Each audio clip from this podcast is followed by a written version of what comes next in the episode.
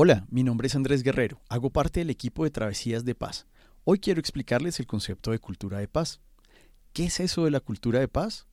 Pues bien, nos referimos a la cultura de paz cuando hacemos alusión a los valores, principios, actitudes y comportamientos que rechazan las violencias y buscan prevenir los conflictos.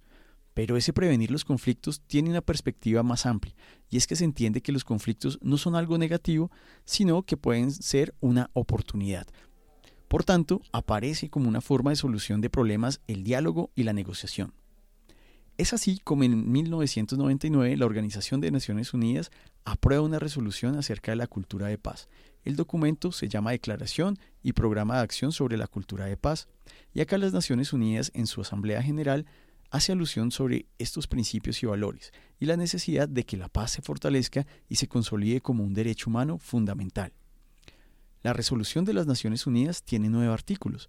Ahí se va a definir un programa de acción con objetivos, estrategias y participantes para la promoción de la cultura de paz a través de la educación para la paz. Si te ha gustado esta explicación, te esperamos en un próximo capítulo de Travesías de Paz.